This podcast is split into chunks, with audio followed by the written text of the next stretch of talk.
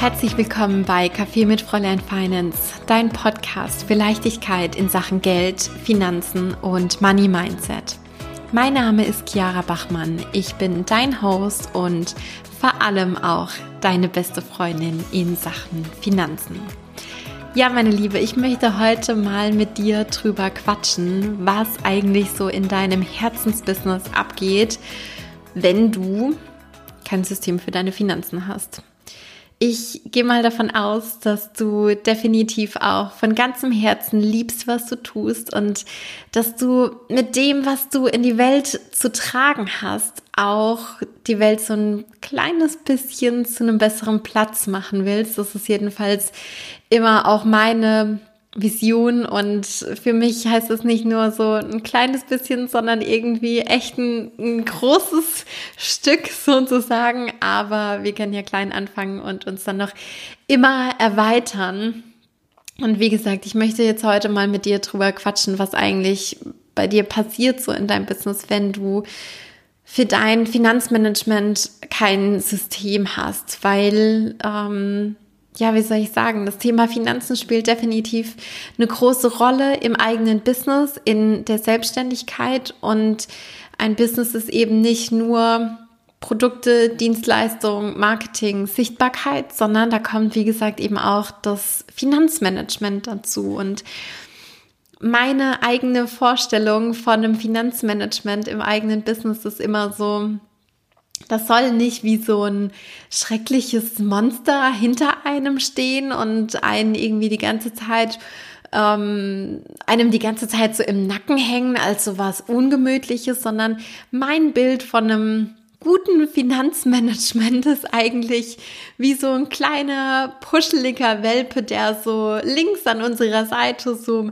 mitläuft und irgendwie so da ist und partiell auch immer mal wieder so natürlich Beachtung schenkt und dann irgendwie auch dafür sorgt, dass wir uns gut fühlen. Ich weiß nicht, wahrscheinlich kennst du das auch, wenn wir Hunde um uns rum haben, dann sorgt das immer auch für so einen, für so einen positiven Vibe irgendwie. Ich habe das ja jeden Tag auch mit, mit dem kleinen Ludwig, mit, mit unserem Hund und der sorgt definitiv immer äh, für Good Vibes und immer für eine Lache, egal auf welche Art und Weise.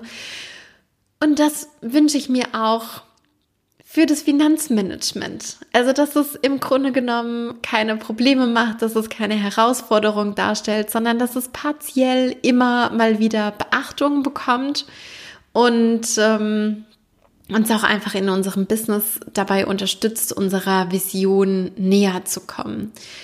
Weil schlussendlich ist es ja so, wenn wir unsere Finanzen komplett ignorieren in unserem Business, wenn wir da einfach kein System haben, wenn das nicht irgendwie Bestandteil deiner Arbeitswoche ist, dann heißt es gleichzeitig auch, dass du nicht den vollen Fokus auf deine Klienten oder beziehungsweise auch auf den Kundenmehrwert haben wirst.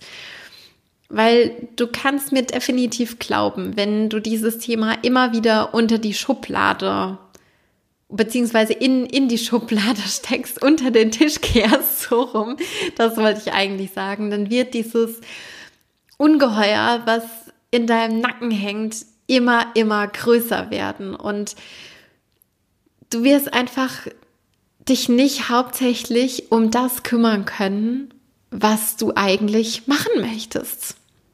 Weil ich meine, bei dir, bei deinem Business liegt ja de facto nicht dein Fokus auf deinem Finanzmanagement, sondern du möchtest ganz andere Dinge angehen. Vielleicht bist du im Bereich Marketing tätig und sorgst für Sichtbarkeit von, von anderen Menschen, von anderen Unternehmen. Vielleicht bist du Yogalehrerin, vielleicht äh, bist du Coach für irgendein spezielles Thema, was es auch ist.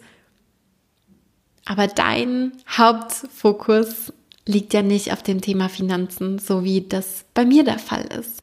Und glaub mir, auch bei meinem Business, auch bei Fräulein Finance, dreht sich nicht alles 24/7 die ganze Arbeitswoche um die Business-Finanzen von dieser Brand. Nein, ich habe es mir ja zur Aufgabe gemacht, andere Frauen dabei zu unterstützen, ihre Finanzen in den Griff zu kriegen. Und wenn ich den ganzen Tag mit meinen eigenen Finanzen zu tun hätte, könnte ich diese Mission ja überhaupt nicht erfüllen. Das heißt, ich habe für mich auch bestimmte Zeitslots reserviert. Ich habe eine bestimmte Routine und wickel dieses Thema Finanzen eben an einem Tag der Woche für zwei Stunden roundabout blocke ich mir da immer, wickel ich dieses Thema für mich selbst ab.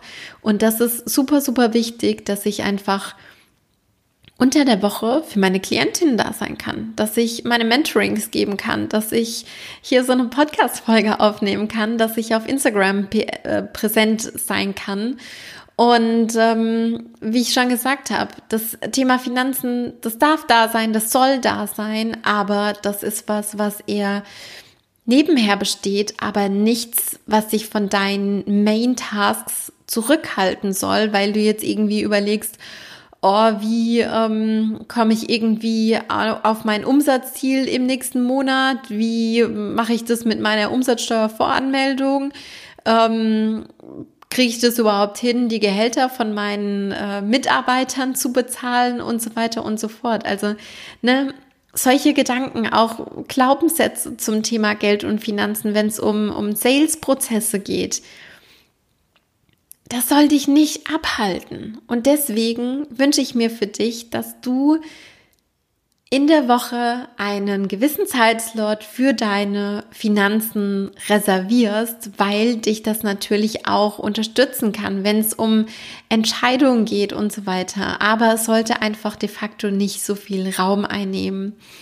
Und was ich auch definitiv an dem Punkt noch einfügen möchte, ist, dass du dir auch mal überlegen kannst, was kann ich denn eigentlich automatisieren beispielsweise? Wo kann ich mir Zeit sparen? Sprich, können Rechnungen für Kunden beispielsweise automatisiert werden? Ähm, wie kann ich in meinem Buchhaltungssystem das alles so aufsetzen, dass mir da be bereits irgendwelche Kategorien vorgeschlagen werden?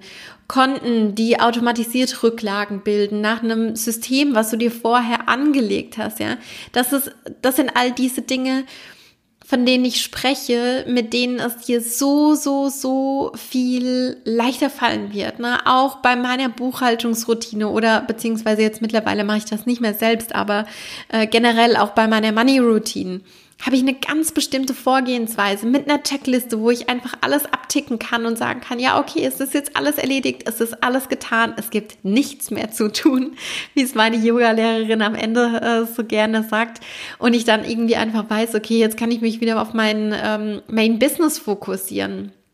Was du da aber definitiv brauchst, ist ein System, wie so ein, wie so ein Pilot, der hat auch seine Checkliste und hakt dann eins nach dem anderen ab vor dem Start, bevor es sozusagen losgehen kann. Das heißt, Homework sozusagen für dich.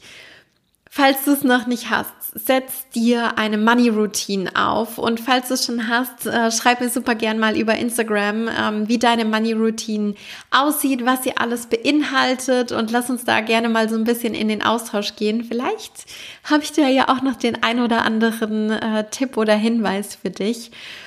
Genau. Und damit sind wir jetzt auch schon wieder am Ende angelangt der heutigen Folge. Vielen, vielen Dank, du Liebe, dass du heute wieder mit dabei warst, dass du deine Zeit in deine finanzielle Bildung investierst und ja, natürlich auch an deinen Finanzzielen arbeitest. Damit sag ich wieder bis ganz, ganz bald und alles, alles Liebe, deine Chiara.